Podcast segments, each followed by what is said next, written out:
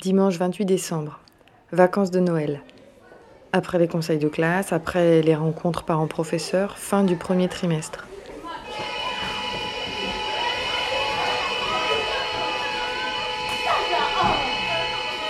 Normalement, les trois premiers mois, je les passe à imposer laborieusement les règles à mes élèves. Et c'est une période où tous les jours, il faut que je tienne bon face à la classe qui, elle, évidemment, résiste, essaye de voir si mes principes sont solides.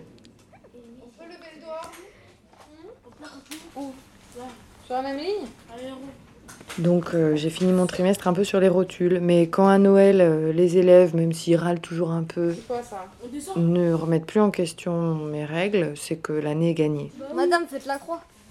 Non, la croix, c'est quand on saute une ligne. On saute pas de ligne, on revient à la ligne. Vous revenez à la ligne. Quelle heure est-il? 15 C'est pas vrai. Oh, Vite, vite, vite. Alors, les tout le monde a un 15, stylo vert Donc en vert en général on- Soulagée que le plus dur soit passé, et en même temps, au bout d'un trimestre, je m'aperçois de tout ce qui ne changera pas. Bon, merci d'être venu. Ah ouais.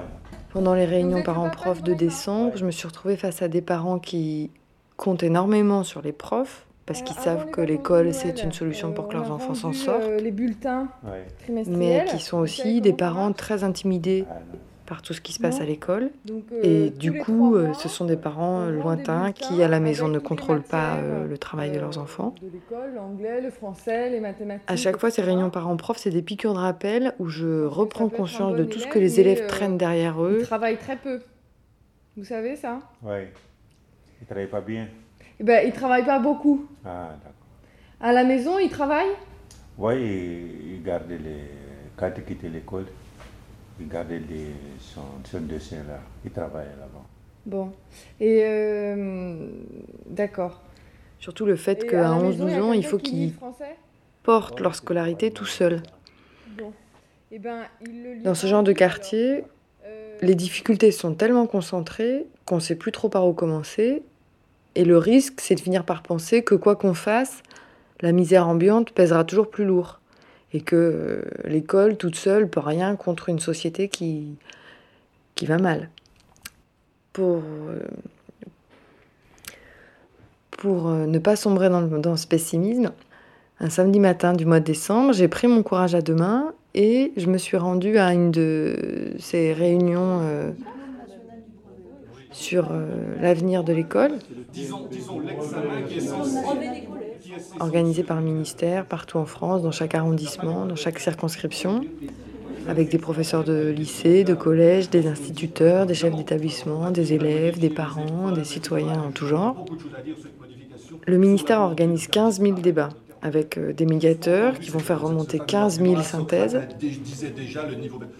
Et là-dessus, des statisticiens vont résumer en grandes phrases clés ce qui a émané de ces débats nationaux.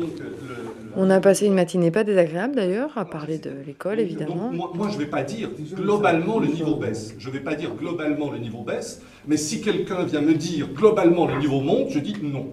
à réfléchir euh, sur des thèmes précis. On était guidé par un médiateur, mais en une matinée, on n'a pas dépassé le stade de- des, des grandes banalités. Enfin, le boulot, n'importe quel boulot, on, on a des satisfactions, puis d'autres moments où. Tout le monde a enfoncé sa petite porte ouverte Bon, je crois que l'école, c'est un peu pareil. Alors, moi, la pédagogie, le voile, euh, la méthode globale de lecture, euh, les UFM. Moi, en tant que prof, j'étais plutôt contente d'être consultée, de parler du terrain. Et en même temps, je, je- je nous ai sentis tous bien incapables de démêler les fils du débat. C'est comme si tout le monde, n'importe quel kidam, avec un peu de bon sens et d'expérience, pouvait penser l'avenir de l'école. Or, il suffit de débattre cinq minutes sur l'avenir de l'école pour crouler sous la complexité, parce que ça mélange euh, les sciences de l'éducation, la politique de la ville, la sociologie. C'est un, sujet pour intellectuels courageux et rigoureux. C'est c'est pas un sujet pour des statisticiens qui vont délayer 60 millions d'avis dans une grande soupe indigeste.